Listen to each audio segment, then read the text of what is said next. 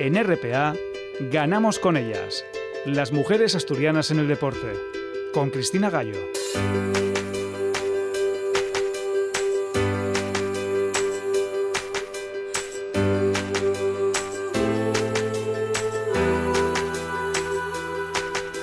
Tercer domingo de noviembre, con el deporte de competición nacional en juego y el de base parado por culpa de una pandemia que está haciendo mucho daño en el Principado.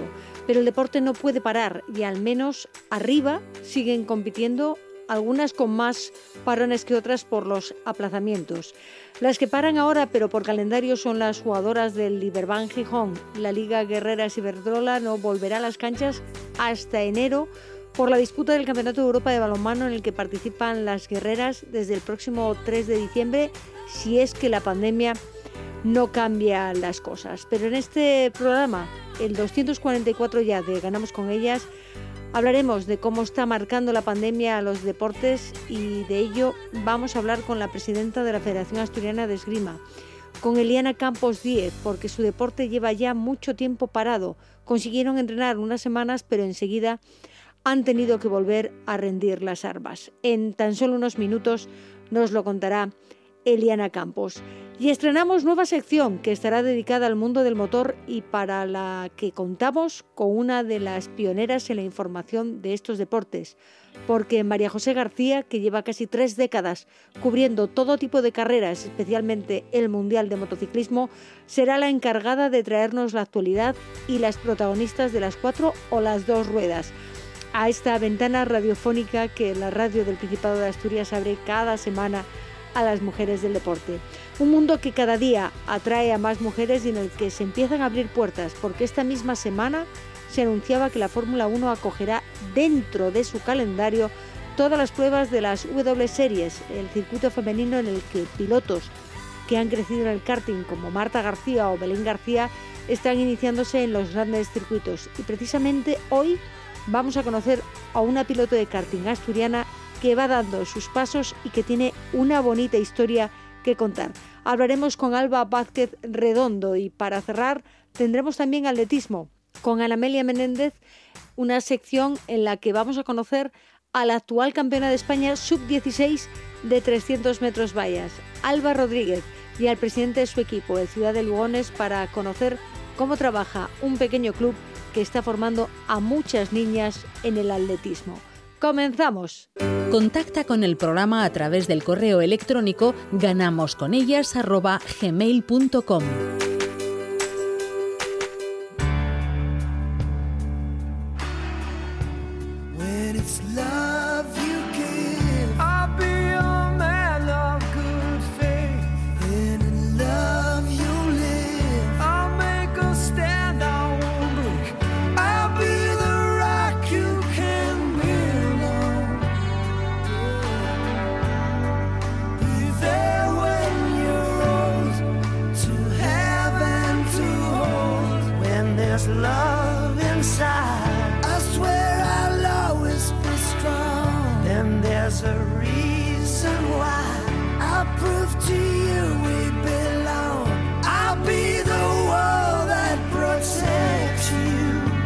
Esta semana hemos querido llamar y hemos querido conocer a una mujer que se dedica a la esgrima, pero no solo que practica la esgrima, sino que lleva siendo presidenta de la Federación Asturiana de Esgrima ya unos años y creo que por eh, desgracia este año ya no va a presentarse a la reelección, pero queremos que ella nos cuente toda su historia y nos cuente el por qué no va a continuar. Ella es Eliana Campos Diez. Eliana, buenas noches, ¿qué tal? ¿Cómo estamos? Muy buenas noches, ¿qué tal? Bueno, Eliana, eh, tú eres la actual presidenta de la Federación Asturiana de Esgrima, pero no te vas a presentar a la reelección. No, no tengo intención. De hecho, lo dije hace dos años que no tenía intención y sigo manteniendo mi palabra en firme. Es, ¿No tienes intención porque te has eh, cansado, porque lo vas... No sé, cuéntanos un poco. Bueno, a ver, es cansado, ¿vale? Cualquier persona que coja una presidencia, o bueno, no solo yo, sino el resto de mis compañeros que formen parte de una junta, de una federación, es, es cansado, tiene una parte agotadora. Y bueno, pues eh, esto es como todo. Siempre a veces unas personas se cargan un poquito más de trabajo que otras. Bueno, en mi caso yo me he cargado también un poquitín más porque, bueno, al fin y al cabo, tanto mis compañeros como yo no nos dedicamos a esto y tampoco ganamos dinero con esto. Entonces, claro, es mucho tiempo que inviertes. Luego, eh, bueno, pues aparte eh, del, tiempo que te consume, bueno, pues este año es terriblemente agotador porque llevo leídos mogollón de bopas. Mm. Eh, y bueno, si fueran solo los de Asturias, porque claro, también te lees los de otras comunidades autónomas porque te pasa la información muchos compañeros. La vicepresidenta ahora mismo está en primera línea de combate luchando contra el coronavirus porque es enfermera. O sea que con eso te lo digo todo. Entonces, lo que es informativamente este año, ¡puf! Muy, muy, muy a tope, demasiado. Claro, me imagino que tiene que haber sido agotador para empezar durante el confinamiento, tener que, no sé, organizar todo, luego cuando empezasteis a salir, ver si podíais o no entrenar, luego ver que no podíais. Cuéntanos cómo, cómo ha sido todo este proceso. Bueno, pues caótico, desesperante, eh, un poco mezcla de todo. A ver, nosotros la esgrima como está en Asturias ahora mismo conste, yo voy a hablar sobre todo de los que estamos federados, que actualmente somos cuatro clubes, que paso a mencionar, que son el Club de Esgrima Ramón de Campoamor, que está en Navia, la Sala de Armas de Oviedo, que está en Oviedo, el Club de Armas de Gijón, que está en Gijón, y la Academia Asturiana de la Espada, que está en Llanera. Son los cuatro clubes que componen la federación ahora mismo. Bueno, pues ninguno de ellos tiene instalaciones propias, lo cual esto complica todo muchísimo más. ¿Qué quiere decir? Que normalmente todos ellos dependen o de instalaciones del Principado o municipales o de algún colegio si les ceden las instalaciones. Bueno, en primer lugar, con el confinamiento total, cerrado absolutamente todo.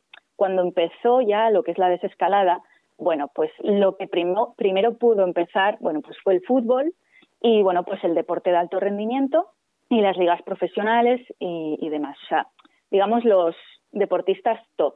Eh, y luego ya poco a poco, bueno, pues eh, se pudo empezar y demás. Claro, en este aspecto, pues los que tienen sede propia o club propio, bueno, pues pudieron empezar antes.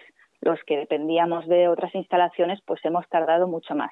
Fue una fortuna que ya fuéramos de cara a lo que es a primavera-verano y bueno, pues ya se empezó a poder a, salir a hacer algo de deporte, ejercicio físico al aire libre. Pero en esta situación que ahora vamos de cara al, otoño-invierno, que ya estamos metidos, bueno, pues ahora mismo el deporte al aire libre se, se, se corta un poquitín, porque bueno, pues salir con menos 5 y lloviendo, pues como que no. Sí, en Asturias es bueno, más pues complicado, mucho más complicado que en alguna otra comunidad autónoma y para hacer esgrima, mal. Lo que pasa es que mm, para mí o para quien esté escuchando que tiene la imagen de, de, de, un esgrimista que va, mm, para empezar, lleváis ya de por sí una, una máscara puesta, lleváis todo un traje puesto, tenéis una espada, un florete o un sable que os, que os separa ¿no? de, de distancia, ni, ni siquiera así podéis estar eh, seguros o os permiten competir. Tenéis las mismas dificultades que, que un deporte como puede ser el balonmano. Sí, sí, sí, sí.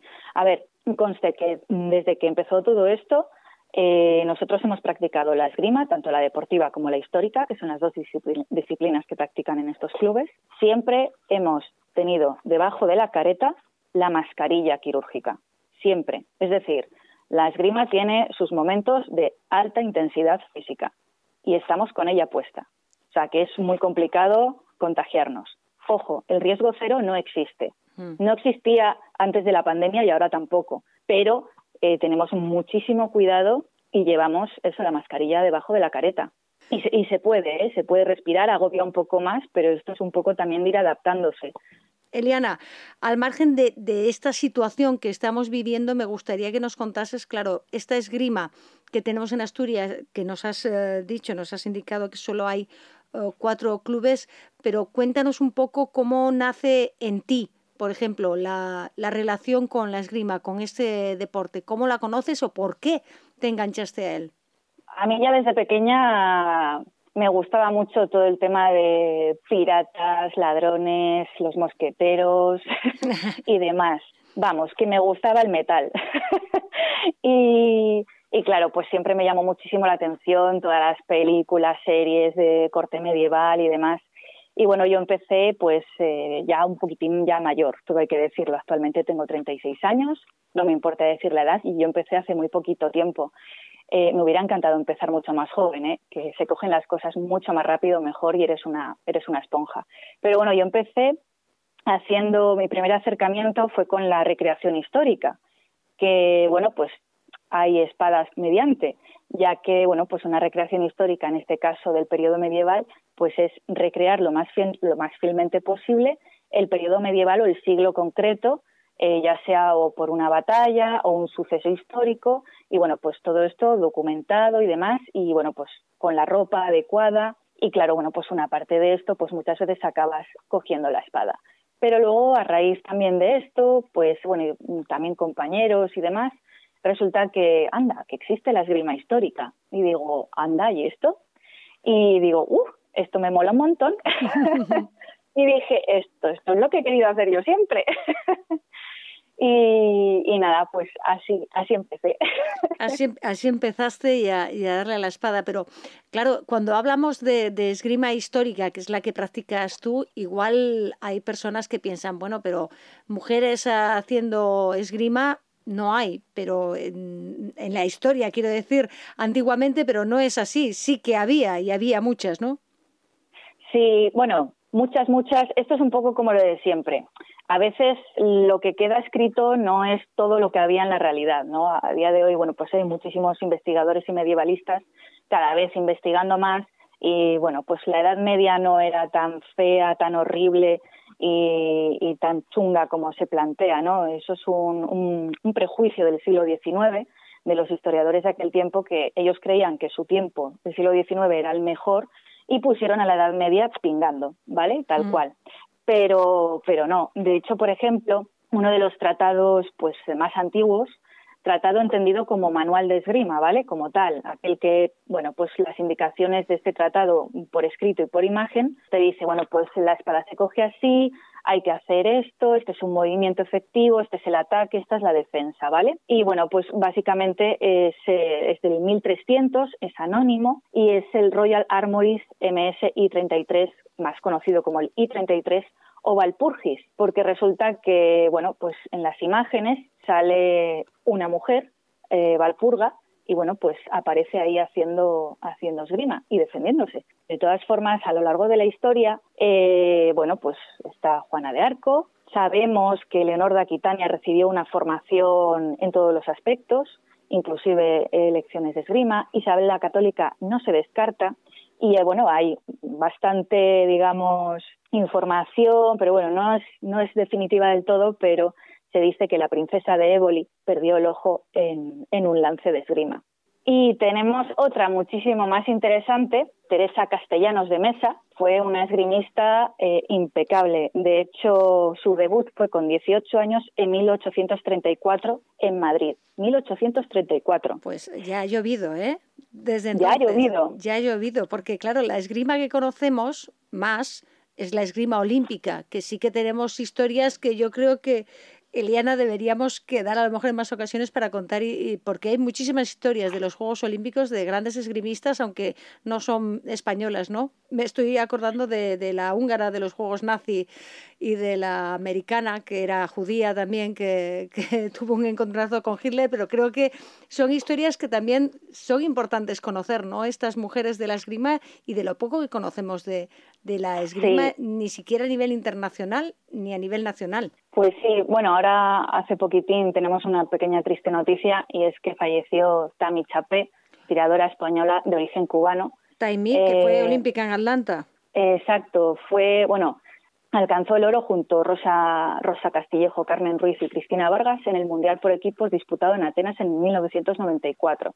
Y en el 96 alcanzó el número uno en la Copa del Mundo y luego en los Olímpicos de Atlanta. Y luego en el 97 volvió a subirse al podio mundial eh, con la medalla de bronce en Ciudad del Cabo.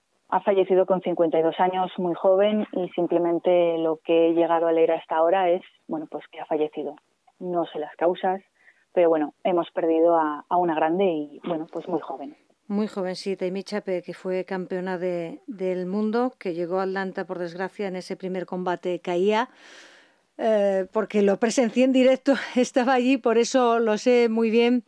Fue una, ah, mira, qué bien. Fue una pena, sí, sí, presencié en directo, estaba allí porque Taimí era una de las grandes esperanzas a medalla en los Juegos de, de, Atlanta, pero lo cierto es que ella lo reconoció después, estaba pensando en la final, no estaba pensando en aquel primer combate y cuando quiso remontar ya no tuvo tiempo para poder pasar a la siguiente eliminatoria. Pero una pena que nos haya dejado Taimí Chapé y gracias por acordarte de ella y por traernosla hoy aquí a este programa. Eliana, que mm, ahora mismo, claro, el parón, el cierre, la situación sanitaria tiene la esgrima totalmente parada porque no tenemos eh, competidoras ni competidores que estén a un alto nivel y que puedan competir, ni tenemos competición estatal tampoco, ¿no? No, ha habido, se ha celebrado alguna. Hace poquitín se celebró en Valladolid un campeonato nacional de esgrima sobre ruedas. Eh, en silla ruedas, perdón, pero poco más. Ya, no, no voy a negarlo, estoy bastante desconectada porque casi todo se ha ido cancelando o aplazando y así está todo. Entonces, alguna competición en los meses, bueno, pues eh, del verano y demás, los más leves de, de, contagios, pues sí, algo, algo más se celebró pero bueno, está todo bastante, bastante estancado. Y en ese aspecto, pues está todo estancado. De hecho, bueno, voy a comentar a, un compañero, Antonio del Busto, que fue presidente, de hecho, hace unos años. Eh, en esta temporada tan caótica, él estaba como primer clasificado en veteranos, tanto en la Real Federación Española como en la EVE, que es la Asociación Española de Esgrima de Veteranos, clasificado tanto para el Campeonato de Europa de Veteranos como para el Campeonato del Mundo de Veteranos. Y es asturiano, es ahí de Oviedo. Y le tenemos ahí en el primer puesto, pero con todo muy parado. Ahora mismo no, no tenéis entrenamientos de ningún tipo. Nada, nada, nada, cero.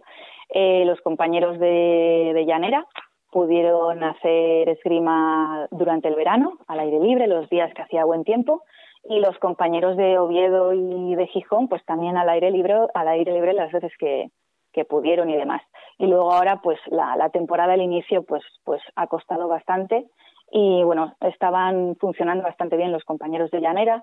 Pudieron retomar hace bien poquito en el Palacio de Deportes de Gijón eh, los compañeros de, de Gijón.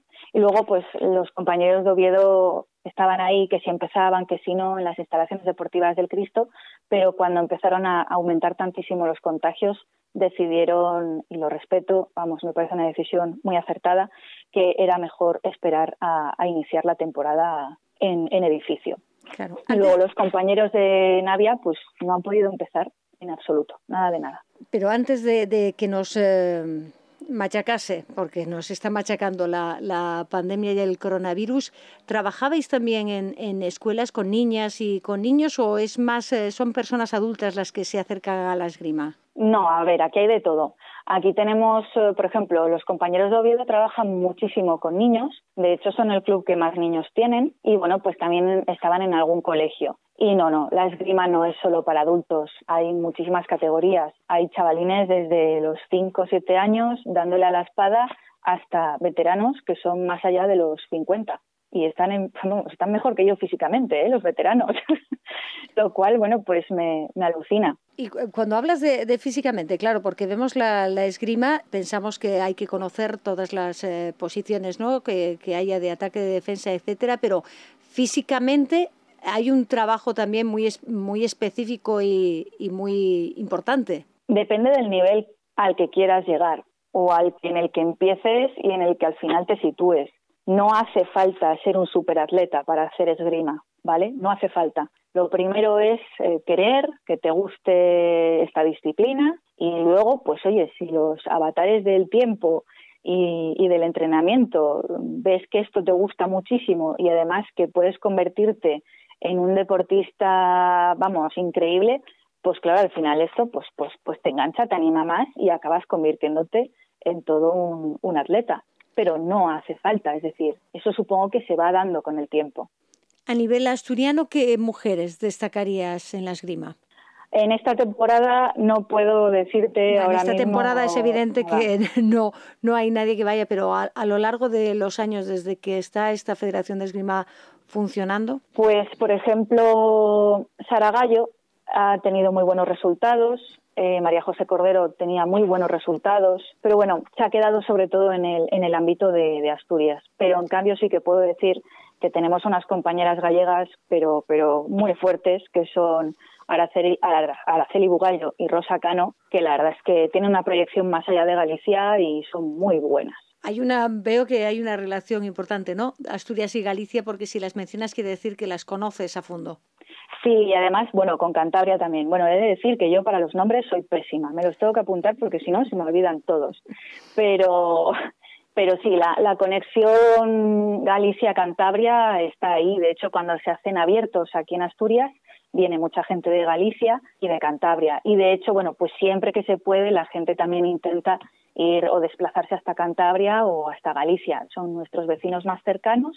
Aparte que es bueno moverse fuera de Asturias porque eh, eliminas la endogamia. Es decir, aunque lo mal que suena, ¿no? Pero si tú al final solo tiras con la gente de tu sala, es que al final ya te los acabas conociendo a todos. De, wow, pues fulanito, como ya ves que me lo conozco, ya sé hasta cómo respira y sé que ahora mismo me va a hacer esto o me va a hacer esto otro. Te lo acabas conociendo. Y es muy bueno salir fuera para, para quitar esto y sobre todo pues para ponerte a prueba, para poner a prueba tus conocimientos y tus capacidades. Y para poder mejorar, claro. Porque... Claro, y para poder mejorar, decir, bueno, pues ahora estoy saliendo de mi zona de confort. Pues de esa zona de confort es de la que tenemos que salir ahora mismo porque se nos ha agotado el tiempo. Tenemos a otras invitadas que nos están esperando y Eliana Campos Díez, presidenta saliente ya de la Federación Asturiana de Esgrima. Ha sido un placer contigo y seguro que volveremos a conectar para que nos traigas más historias de la esgrima y de las mujeres en la esgrima y estamos seguras y esperamos que pronto se llenen de nuevo las salas de armas del Principado de Asturias con todos los tiradores y tiradoras que tenéis en esa federación. Seguro, y además será un placer porque al fin y al cabo la, la esgrima en Asturias sigue viva a pesar de estos tiempos y como somos hombres y mujeres luchadores, ahí seguiremos. Pues gracias y hasta la próxima. Hasta la próxima. Sigue la actualidad del programa en nuestra página de Facebook Ganamos con ellas.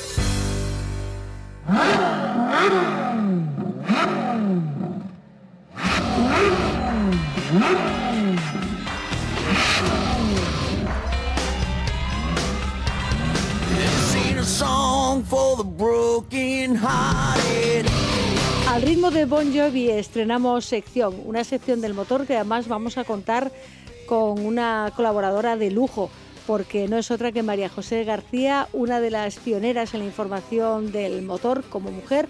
La primera fue Mercedes Milá, pero si no me equivoco, María José García, tú eres la segunda que apareció por los pados a cubrir la información, sobre todo del Mundial de Motociclismo. ¿Qué tal, María José? ¿Cómo estamos? Hola, muy buenas, Cristina. Pues eh, muchísimas gracias por la presentación, antes que nada.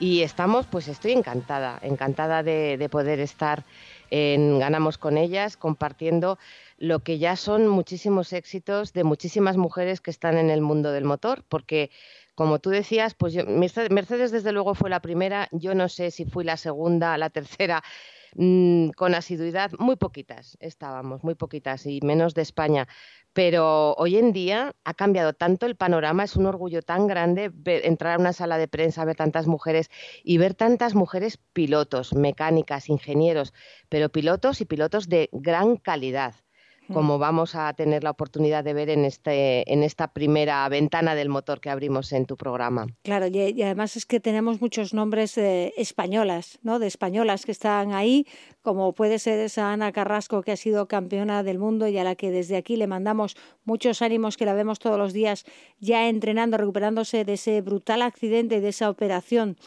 que tuvo en su columna todas las eh, dorsales. Eh, da, da, un poco de solo pensar en ver la imagen, ¿verdad? Que, publicó.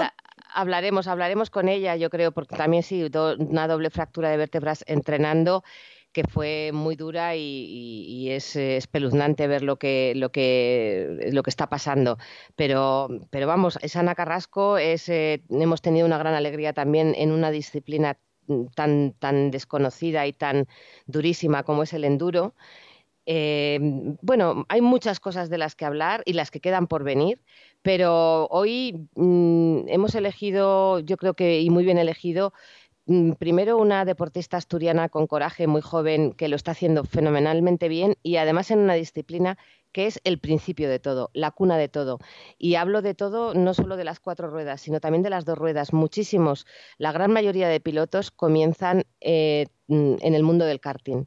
El karting es la base auténtica y, y hay mucha calidad en Asturias, en las mujeres asturianas. Bueno, y del karting, aquí tenemos eh, mucha tradición de karting y de ese karting ha salido todo un campeón del mundo, ¿no? Doble campeón del mundo como es Fernando Alonso y evidentemente el karting tiene mucho que, decir aquí en, en, Asturias. ¿Y a quién nos, nos traes para esta primera sección, para este estreno de la sección del motor, María José?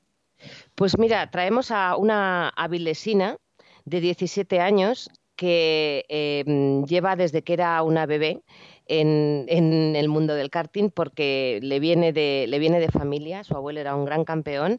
Ella se llama Alba Vázquez. Nos está escuchando ya esa joven piloto, así que vamos a saludarla. Alba, ¿qué tal? ¿Cómo estamos? Hola, muy bien. Alba Vázquez Redondo. Y insisto, en el segundo apellido siempre hay que decir el segundo apellido, pero en tu caso tiene un significado muy especial, ¿no? Ese apellido de Redondo. Sí, la verdad es que sí. Cuéntanos, ¿por qué es tan importante ese apellido de Redondo, sobre todo en tu carrera como piloto? Pues es muy importante porque mi abuelo se apellida así. Es el que me ha llevado al mundo del motor, el que me ha inculcado esto desde que era un bebé y casi no sabía ni caminar y es la persona que me acompaña a todas mis carreras y la persona, por así decirlo, que más me apoya en esto. Se trata del campeón eh, Mariano Redondo, tu abuelo, que además mm, eh, ha estado en activo hasta, hasta no hace mucho tiempo, ¿verdad? Y seguía ganando a todos de cualquier edad. Ha sido campeón de montaña con un car de marchas, en fin, tiene, tiene una historia también interesante, tu abuelo. Sí, la verdad es que sí, se retiró cuando tenía 54 años y la verdad que no lo, no lo quiso dejar así de, de por medio. Volvió cuando tuvo a mi tía, pues es su tercera hija, y lo, dejó totalmente, completamente a los 62 años. Y en el último año que lo dejó, con 61 años, fue campeón en Asturias.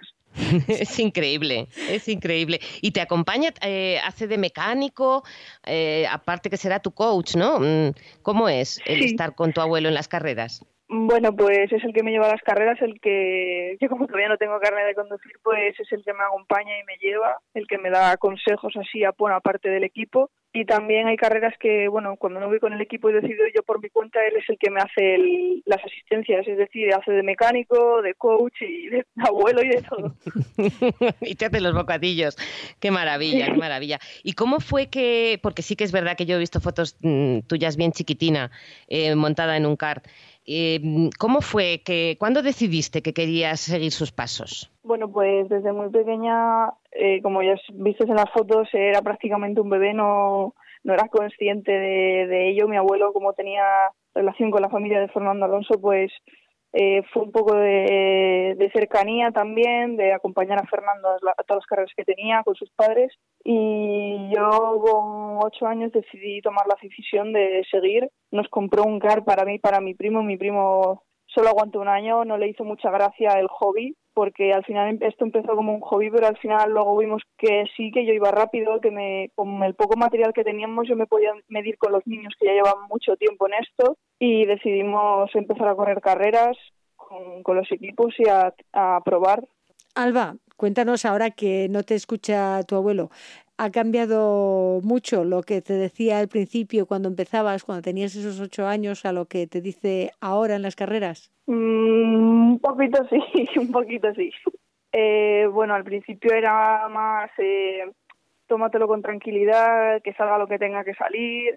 Ahora es ya de vas y vas a ganar, no vas a ahora pasar, vas a pasártelo bien, pero vas a, más a estar centrado en ganar. Bueno, bueno, bueno.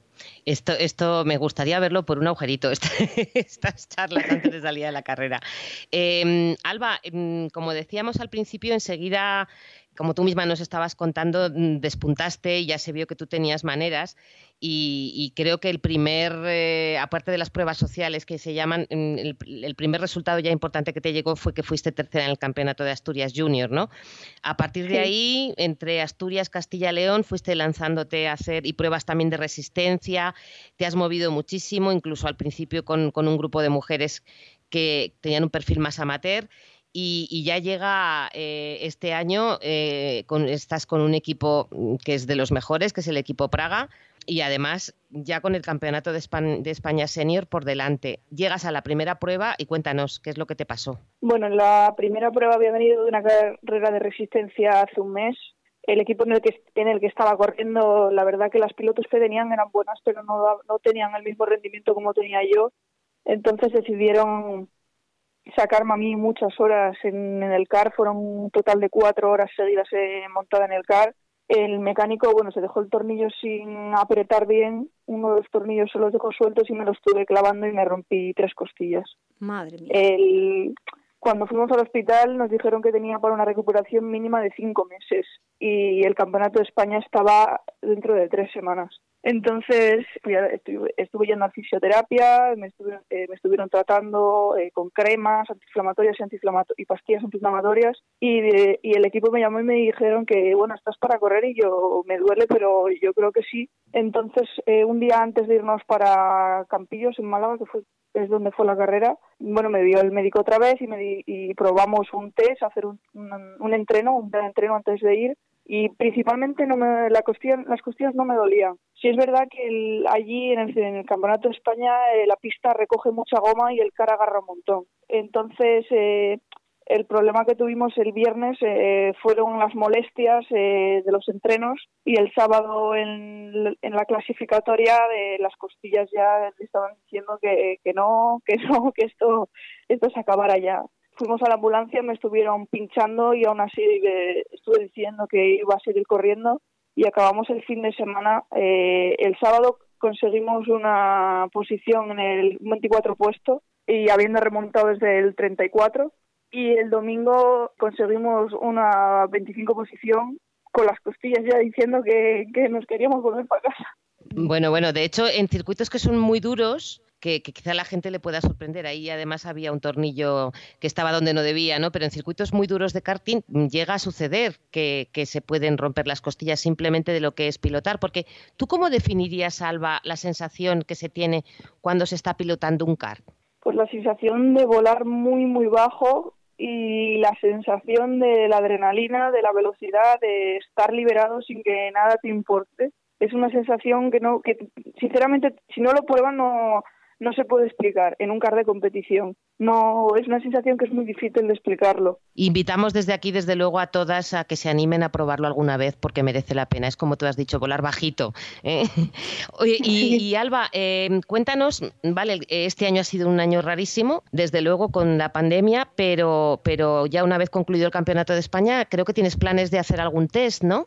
Sí, eh, tenemos varias ofertas de equipos de coches para hacer testes y probar cosas para ver cómo va o, y tomar decisiones de cara a la temporada 2021 que aún es incierta porque con todo lo que está pasando de la pandemia a nivel mundial y sobre todo aquí en Asturias es lo que estamos pasando aquí ahora mismo es crítico. Entonces hay un poco de incertidumbre de lo que vamos a hacer y también de con qué equipo vamos a seguir.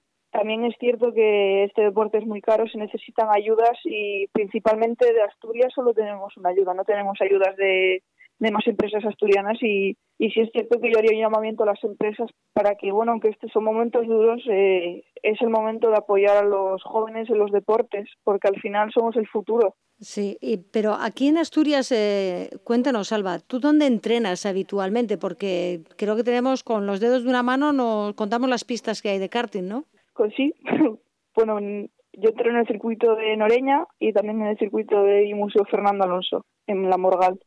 Lo que pasa es que no siempre podrás entrenar en el Museo de Fernando Alonso y el de Noreña se te queda un poco corto, ¿no? Sí. ¿Y qué diferencia hay de cuando entrenas en Noreña cuando vas a competir, como esa, el Campeonato de España que nos has contado de, de Campillos? ¿Se nota mucho cuando vas de Noreña a competir a una pista grande? Eh, sí se nota. eh, por la calidad del asfalto, el asfalto es diferente, eh, los trazados son diferentes, también el, al CAR hay que adaptarlo de otra manera, eh, también el piloto se tiene que adaptar de otra manera y probar diferentes cosas que al final el circuito de Nereña sirve más para tener un, un seguimiento, un entrenamiento constante y un seguimiento constante que cuando hay carrera, entonces es lo que hacemos, hay que ir eh, por ejemplo, de jueves a domingo, que es lo que suele durar el fin de semana, o de viernes a domingo, o incluso de miércoles a domingo, para adaptar todo el car y el piloto y todo, o incluso ir una semana, un fin de semana antes para hacer un test oficial y probar todo para la semana siguiente de la carrera. ¿Y en pleno curso cómo lo haces para irte de miércoles o de jueves? Pues ahora como estamos también con lo de la pandemia, que, que algunos lo vean bien otros lo verán mal, eh, las clases online nos vienen muy bien. Para algunos, para mí en este caso, que estoy casi siempre fuera, me viene muy bien. Y cuando no había clase online y era todo, llevábamos la vida, vida normal, por así decirlo, tenía que pedir los deberes y hacerlos en, la, en las carreras por la noche cuando llegaba al hotel. Es la parte positiva de las clases online, estamos viendo. Bueno, Alba, yo, yo la verdad es que me quedo maravillada, ¿no, Cristina? ¿no te parece que, es que eh, además te has vendido fenomenal y estaría muy bien que, se que, consiguieras algún apoyo más para poder seguir ese sueño, porque estáis varias chicas que algunas ya han pasado a las World Series, pero hay una cantera interesante en nuestro país y ahí en Asturias en concreto. Tú eres una de las grandes representantes, aunque tienes alguna otra compañera también. Y, estaría muy bien que pudierais recibir algún, algún apoyo más para, para poder seguir adelante, ¿verdad? Pues sí, la verdad es que al final, si te digo la verdad, tengo un patrocinador en Estados Unidos, eh, otro en, Italia, eh, otro es de Murcia, de Valencia, no son de casa, que yo es lo que digo cuando llamo a las empresas, aquí alguna empresa, para, para ofrecerle el patrocinio y, decirle lo que hay, que en verdad las empresas asturianas no están apoyando al deporte de casa, apoyan el fútbol, apoyan el tenis, el baloncesto, el baloncesto pero no apoyan verdaderamente los deportes del motor. Y si apoyan los deportes del motor, apoyan a los rallies, que no lo veo mal, pero el rally ya es una cantera que, que es muy grande, que ya son adultos y que la cuna no tiene patrocinadores. Si no apoyan a la cuna, no, puede, no puedes llegar ni a los rallies, ni a fórmulas, ni, ni puede salir nada, porque por desgracia este deporte es muy caro, es muy caro. Y yo tengo un patrocinador de aquí de Asturias que es el único que tengo, o sea, es Davilés, y es el único que tengo que, que es Contratas Mota, que bueno, va en conjunto con Petronas y Lubinor Davilés, y es el único que tengo actualmente. Los demás no, a los demás que les hemos ofrecido patrocinio no, no lo han aceptado porque por una cosa u otra, por lo del COVID, que es entendible, o por otro, por otras razones de que no les interese, o porque eh, no ya están patrocin no quieren patrocinar a nadie porque ya le han hecho otras ofertas y si no es para uno no es para ninguno, al final no acabas apoyando a la cuna nunca. Queda ahí dicho, hay que apoyar a la, a la cuna, porque al principio ya nos lo explicaba María José García, que del karting salen prácticamente todos los eh, pilotos de las distintas modalidades porque crecen ahí en los circuitos y en las pistas de, karting. Pues Alba Vázquez, te deseamos eh, lo mejor, que tengas, que pruebes esos test de coches y que aquí nos tienes en Ganamos con ellas por si quieres contarnos tus eh, carreras, lo que haces, porque nos encantará saber de ti y cómo vas avanzando en este deporte. Sí, muchísimas gracias a vosotras. Gracias, Alba, hasta siempre. Adiós, un abrazo, Alba. Un abrazo. Bonita la historia que hemos conocido de esta piloto Alba Vázquez que se ha criado cuando era un casi un bueno sin casi un bebé en los brazos de su abuelo en un karting y que bueno lucha por conseguir patrocinios y por seguir creciendo en este mm, deporte un buen inicio para esta nueva sección del motor y ya que abrimos sección, eso quiere decir, María José García, que periódicamente contaremos contigo para que nos eh, traigas noticias de, de este mundo, de las cuatro o de las dos ruedas y empecemos a conocer mujeres, porque sabemos que hay muchas mujeres en este mundo del motor. Sí, porque hay muchas, muchísimas cosas que contar, muchas más de las que nos parece. Es echar la vista atrás mm, y ver lo que han ido haciendo. Eh, hacíamos mención al principio de esta sección, Cristina, al, enduro, a, Sandra. Sandra Gómez, esa madrileña que ha conseguido ser la primera mujer que concluye una prueba durísima como es la Romaniacs y además lo ha hecho entre los 15 eh, primeros, pero habrá que, hablar con ella y habrá que hablar con muchas otras más adelante. Tenemos también ya dorsal para Laia Sanz en el próximo Dakar y además para ella es un dorsal al que le tiene mucho cariño porque es el 44 con el mismo dorsal que hizo su primera prueba eh, africana. Eh, en fin, muchísimas, muchísimas cosas. Va a ser un placer estar eh, con vosotras para, hablar de, de, todos los éxitos de las mujeres en el mundo del motor. Y permíteme, antes de despedirme, Cristina, que mande un abrazo muy, muy fuerte a todo el Principado. Un abrazo que recogemos desde aquí con mucho cariño y que además seguro que todas las personas que les gusta el mundo del motor en el Principado, que ya sabes que es un mundo que gusta mucho en esta tierra porque los rallies y el karting y además, claro, evidentemente la Fórmula 1 está muy muy presente. Estaremos encantadas de poder contar contigo, con tu sabiduría, porque son muchos, muchísimos los años que llevas informando sobre el motor y para nosotras es todo un lujo poder contar contigo. María José, hasta la próxima conexión. Un abrazo fuerte, hasta la próxima.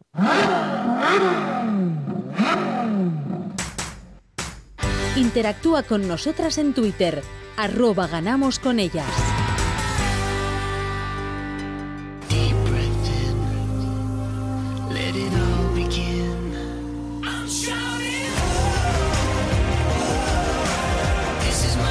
Con la sección de atletismo de Anamelia Menéndez porque ya saben que este deporte hemos venido hablando de él desde el verano porque han reanudado las competiciones y han seguido adelante con todas ellas, con todos los campeonatos y además en los últimos que se han disputado, los eh, sub-16, hemos tenido muy buenas noticias, hemos venido hasta con medalla, pero son muchas cosas las que nos tiene que contar Anamelia Menéndez. Anamelia, ¿qué tal? ¿Cómo estamos? Pues muy bien, afortunadamente eh, tenemos cosas que contar, cosas buenas del, del atletismo que se siguen produciendo poquito a poco eh, pero se siguen produciendo afortunadamente y nos dan eh, muchas cosas que hablar, eh, como tú dices, Cristina.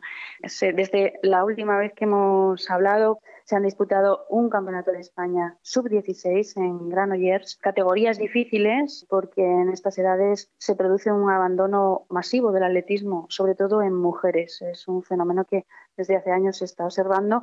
Eh, en otros deportes también hemos visto qué pasa, pero en el atletismo es bastante difícil que las mujeres sigan manteniendo eh, la motivación, voy a decir, por, eh, por, este deporte. En este campeonato las atletas asturianas consiguieron dos medallas, doblete oro y plata en 300 metros vallas, Alba Rodríguez del atletismo lugonés y Andrea Arjona del Gijón Atletismo. Y también dos puestos de finalista, que también son puestos que siempre les damos mucho valor. Ah, en mil metros, Valla Touza del atletismo occidente, que fue octava, y un sensacional séptimo puesto para Bárbara Coronil, también del atletismo eh, lugonés en disco. No podemos pedir más para nuestras atletas tan jóvenes en época tan difícil como te decía, Cristina. Desde luego, porque en esta época esta categoría sub-16 es súper importante para luego tener arriba en la élite también deportistas y me imagino que esta medalla les dará alas para seguir más adelante. Vamos a hablar con las protagonistas, pero antes cuéntanos, eh, se han anulado todos, todas las competiciones en, ruta y, los cross, los crosses que, ahora es cuando empezaban la, competición de esta especialidad, ¿no? Exacto, siguen disputándose, como decíamos, algunas competiciones en pista, en las categorías menores, no así en ruta. En la ruta las competiciones que son de participación más, más masiva, vamos a decir, están canceladas. El cross, del que tendríamos que estar hablando en condiciones normales, como tú bien dices, el calendario va evolucionando día a día, se han anulado los crosses que estaban previstos a finales de, noviembre y en el mes de, diciembre. Eh, sin embargo, se mantienen todavía en el calendario a expensas de que puedan cambiar las cosas algunas competiciones como el Campeonato de España Sub-16 de, pista cubierta el 19 de diciembre. Algunos campeonatos eh, de trail running eh, se mantienen, como el de federaciones autonómicas el 13 de diciembre también, y eh, el Campeonato de España de marcha de promoción que sigue el 6 de diciembre. Vamos a decir así, un poco en veremos. ¿no? Pues eh, veremos a ver si esas competiciones que sí que están programadas siguen adelante, porque por desgracia, y tú lo sabes muy bien, que trabajas en el mundo de la sanidad, la pandemia está afectando a todos los niveles y cada vez lo tenemos un poquito más eh, difícil, pero de momento con lo que hemos podido ver y con lo que se ha podido competir, vamos a quedarnos sobre todo con los éxitos de esas categorías menores y vamos a ver si conectamos con una de las protagonistas, ¿no? Con la campeona de España de 300 metros vallas. Pues sí, eh, es eh, la atleta Alba Rodríguez del atletismo Lugones que ha venido con una medalla eh, de oro en una disciplina difícil, que es el 300 vallas, en la que en Asturias hay cierta tradición. Tenemos a Paulette, que es la especialista en 400 metros vallas en absoluto, pero que, eh, bueno, venida del atletismo Lugones, del que habíamos hablado la semana pasada o hace unas semanas, felicitándolo al, club porque no era sencillo movilizar tantos niños y niñas en categorías sub-16, sub-14, sub-18, en todas estas tan difíciles. Pues ella lo ha conseguido. Medalla de oro en el nacional de su categoría. Buenas noches, Alba Rodríguez. Buenas noches. Jovencísima atleta que ha venido, como decía a todos nuestros oyentes, eh, con una medalla de oro en 300 metros vallas. Alba, tú eres muy joven. ¿Cuántos años tienes? ¿15? 15, sí. 15. ¿Cuánto tiempo llevas haciendo atletismo? Cerca de nueve años, desde muy pequeña. Y, desde tan pequeñita, eh, ¿por qué te llamó la atención el atletismo? Siempre fue uno de los deportes base en el colegio, lo llevan haciendo toda la vida y de pequeña mi hermana hacía atletismo y a mí me gustó mucho y me apuntaron y desde ahí hasta hoy. En el colegio es el sitio donde te han dado a conocer el atletismo, porque tu colegio ¿cuál es? Hay que decirlo. El colegio Col. En Llanera. El da mucha importancia al atletismo y has empezado allí. ¿Siempre con el mismo entrenador? ¿Habéis tenido...? Sí, yo siempre con el mismo entrenador. ¿Y cuánto entrenas, Alba, para conseguir esto que tienes? Al principio empecé a entrenar pues dos días a la semana, luego fui subiendo a tres, cuatro y ahora mismo cinco. Mm, cinco días a la semana y ballista de 300, que es una distancia que aunque aparentemente son pocos metros, es una distancia muy dura y muy técnica. ¿Por qué has elegido los 300 vallas, Alba? Pues la rítmica y demás, la distancia me viene bien, aguantar el ritmo hasta el final. Es una distancia a la que me fui adaptando y como poco a poco me fui dando cuenta que era mi prueba. Tenías eh, éxitos eh, antes de este, lógicamente, que te fueron animando, ¿verdad? Y sobre todo esta temporada. La temporada pasada también me dediqué a esta prueba pero no, no iba tan bien como este año. Lo que pasa es que este año me vi mejor técnicamente y en cuanto a fondo y vi que podría salirme bien y pues me puse con ello pues toda la temporada preparándola. Y has cosechado esos éxitos que ahora pues estarás saboreando. Eh, ¿Cómo haces para compatibilizar ese entreno, que es un entrenamiento relativamente duro, porque ya 300 vallas requiere cierta duración los entrenamientos, cinco días con tus estudios. Pues muy bien, estudio bien, me da tiempo, me organizo los horarios con los entrenamientos y tengo tiempo para estudiar todos los días, mm, más de una hora, tranquilamente, y voy bastante bien en clase, sin ningún problema. Doy fe, ¿eh, Amelia, porque me han chivado que es muy buena estudiante, Alba. Gracias. suele pasar, suele pasar. Decimos, hemos dicho por activa y por pasiva en este programa que la actividad física, incluso la actividad física intensa, eh, mejora mucho el rendimiento académico y además la organización de este tipo de personas, de este tipo de atletas que ya están despuntando, pues es magnífica y les da tiempo a todo. Parece que sacan tiempo de donde no lo hay. Pero Alba, ¿has hecho alguna disciplina más que las que las vallas? Eh, bueno, la velocidad, además de vallas hago velocidad, que también el 300 es de las pruebas que mejor me encuentro y nada, velocidad y vallas, distancias, sobre todo 300 y 100 o así. Vas por debajo. la velocidad, digo, que trabajas la velocidad por debajo, por abajo, por 100, ¿no? por, por encima. Sí, sí, velocidad corta, bueno, y 300 también. Ajá. Eh, hemos hablado al principio de nuestro programa de, de, los de las referentes. ¿Has tenido referentes en, en, la elección? Sí, eh, Paulette Natasha, que es también varias veces campeona de España o se ha encontrado en el podium de España, que es asturiana, y alguna vez he tenido la posibilidad de entrenar con ella, que fue una pasada, claro, y pues ha sido mi referente cómo a seguir porque también es atleta de cuatro vallas. Entonces, pues alguna vez he podido hablar con ella y tal y pues muy bien. Importante, ¿verdad? Tener, tener a alguien cerca que tú puedas tocar y con el que puedas hablar o con Claro, que claro. puedas hablar para, para todo este tipo de cosas. Tu primera medalla, ¿cómo fue la carrera? ¿Cómo te sentiste? ¿Estaba, ¿Lo tenías en la cabeza? ¿Era algo posible? Sí, era algo posible. O sea, al principio de la temporada, pues la primera carrera que hice me coloqué primera del ranking y me mantuve primera hasta el campeonato y pues era una posibilidad, ¿no? Ganar. Estaba muy nerviosa, pero bueno, la semifinal salió bien y la final corrí bien, tranquilamente y nada, ya está. No sé, ya lo venía, lo venía pensando, pero tampoco quería asegurar nada. ¿Pudiste con la presión de ser la favorita entonces? Sí, vamos a decir que sí. Vamos a decir que sí.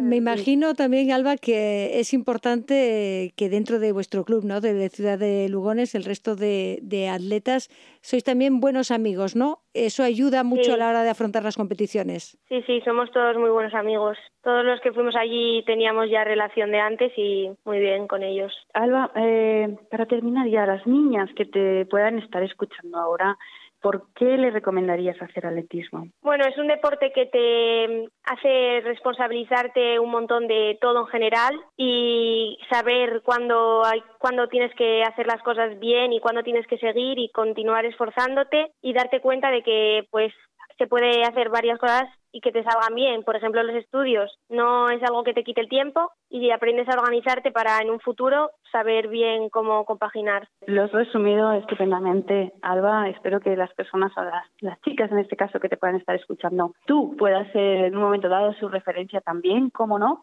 Enhorabuena por ese éxito, que lo disfrutes y que sigas entrenando y consiguiendo todos, todos los éxitos que te proponga. Muchísimas gracias por atendernos, Alba. A vosotras. Bueno, Ana Amelia, y parte de este éxito, evidentemente, ese oro que ha ganado Alba Rodríguez, tiene culpa, vamos a decirlo así, el trabajo de un club, ¿no? De un pequeño club que es el Ciudad Lugones de Atletismo, que está sacando año tras año niñas, chicas y niños al atletismo. Pues sí, eh, ya os habíamos hablado en anteriores ocasiones de este club, que, que es, dificilísimo eh, mover hoy día a, a muchos niños y a muchas niñas.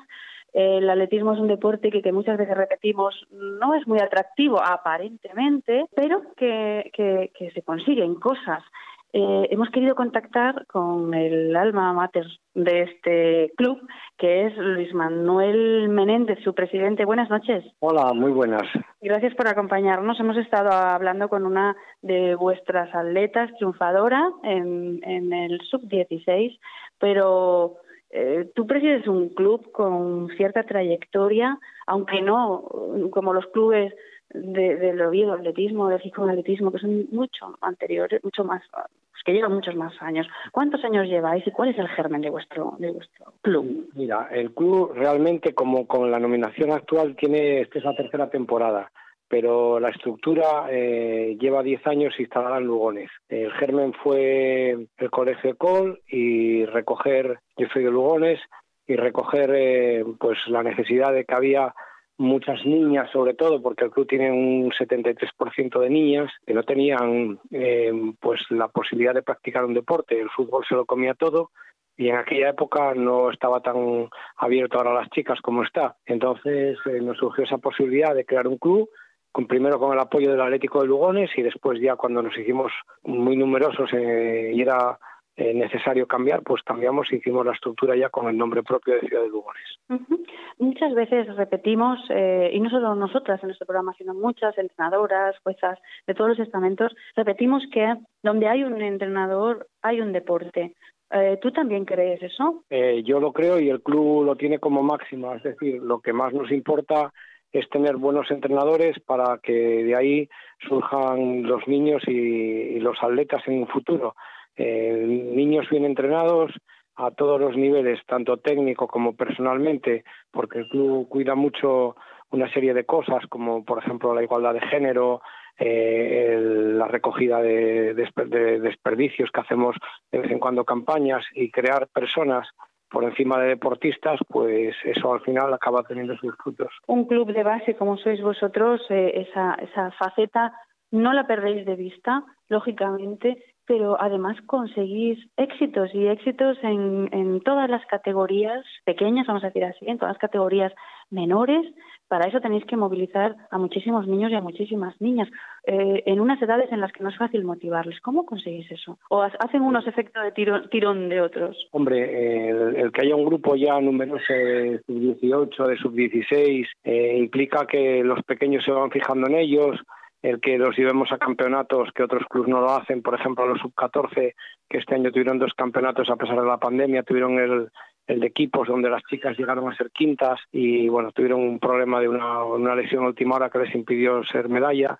Y luego el, el individual en Madrid pues hace que los niños eh, pues se enganchen y, y quieran seguir. Y de hecho tenemos un proyecto estrella para esta temporada que a ver cómo podemos tirar de él que es que queremos sacar a los dos equipos, eh, tanto el masculino como el femenino, en segunda división nacional, para precisamente eh, que tengan una referencia y que esos, esa cantidad de chavales que tenemos ahí, sub 18, sub 20, sub 16, que hemos ido trabajando con ellos, pues bueno, tengan la ilusión de tener una competición a nivel nacional. Eso es un reto importante también, como tú bien dices, ¿no? tener, tener ahí referentes eh, hablábamos de que las niñas a determinadas edades, sobre todo, eh, abandonaban la práctica deportiva. Eh, ¿A vosotros también, también observáis ese fenómeno en vuestro club? ¿Pues cuesta más a determinadas edades? Sí, es complicado. Hay una edad ahí de adolescencia que, bueno, a veces cuesta trabajo, pero hemos ido evolucionando y, bueno, ahí tenemos ciertas estadísticas sobre eso, de la que empezó el club. había un abandono mayor y poco a poco hemos conseguido eh, que aguanten y por ejemplo te puedo decir que el último año pues igual entre las sub 14, sub 16 y sub 18 yo creo que hemos tenido dos bajas en total, no ha habido más bajas de chicas. Es una de las razones por las cuales queremos que, bueno, pues que se haga el equipo de segunda división nacional y si pues se pudiese en algún, en algún futuro ascender para que esas niñas, bueno, pues sean la base de ese equipo y, y sepan que tienen ahí un referente y que el club se preocupa por ellas. Eso es eh, muy importante. Ahora mismo trabajáis con, sois filial de algún equipo mayor, de algún equipo que tiene que tiene eh, pues atletas en otras categorías, categoría absoluta, por ejemplo. Mira, las chicas ahora mismo son filiales del Oviedo y de hecho esta temporada van a competir las dos primeras jornadas como filiales del Oviedo y la tercera no lo podrán hacer porque coincide con la final de Segunda Nacional. Eh, por ejemplo, el año pasado ha habido jornadas donde hemos aportado hasta 10 participaciones a las primeras jornadas de Liga de dos por prueba del Oviedo. En cambio, eh, tenemos el acuerdo, los chicos, y tienen, tenemos recogidos algunos clubes que nos aportan filiales, como por ejemplo eh, la Asociación de Atletas Veteranos, que tiene niños pequeños, el Juventud Atlética de Nava, la Viana, e incluso el Oviedo Atletismo, que tiene pocos chicos, pues son filiales nuestros de cara a reforzar nuestros equipos de hombres, donde tenemos menos gente porque ya sabéis que el fútbol tira mucho de, los chavales y como os decía antes, la mayor parte o la parte importante, el grueso del club son chicas. ¿Cómo, cómo podéis sobrevivir? Eh, eh, quiero decir, ¿tenéis sponsor? ¿Cómo sois capaces de mantener? Porque eso tiene un coste. Aunque no sea un coste grandísimo, porque el atletismo no tiene un coste en la práctica grandísimo, son muchas fichas, son viajes, son desplazamientos y son muchos niños y niñas. Bueno, mira, lo primero agradecer a los padres eh, los niños pagan una cuota mensual que en ningún caso cubre todos los gastos.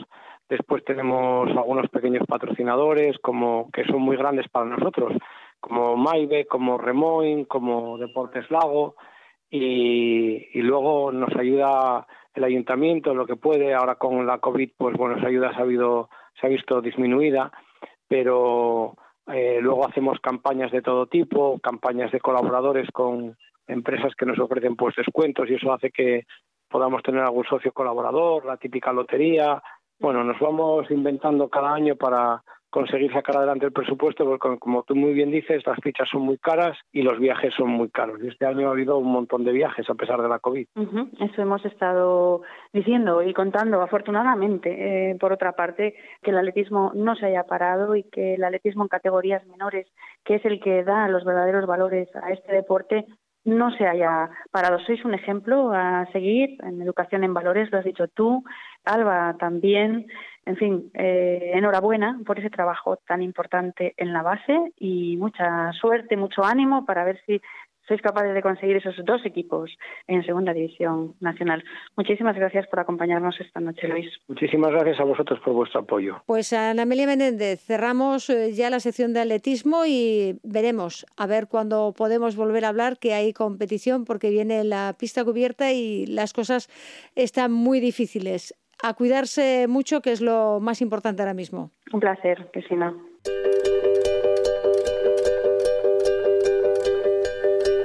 Con el atletismo cerramos, pero antes de la despedida, dar un recuerdo a la grandísima familia Fernández Ochoa porque este mismo viernes se entregaba la Gran Cruz de la Real Orden al Mérito Deportivo concedida a título póstumo a la esquiadora Blanca Fernández Ochoa, nuestra primera medallista olímpica que fallecía el pasado año, en septiembre de 2019. Su hermana Lola Fernández Ochoa recogía esa distinción, esa gran cruz de la Real Orden al Mérito Deportivo tan merecida. Nuestro abrazo desde aquí a toda esa gran familia. Y ahora sí, les decimos adiós con los saludos de Fabián Solís en el control central y quien les habla, Cristina Gallo. Les esperamos aquí el próximo domingo. Mientras tanto, cuídense mucho.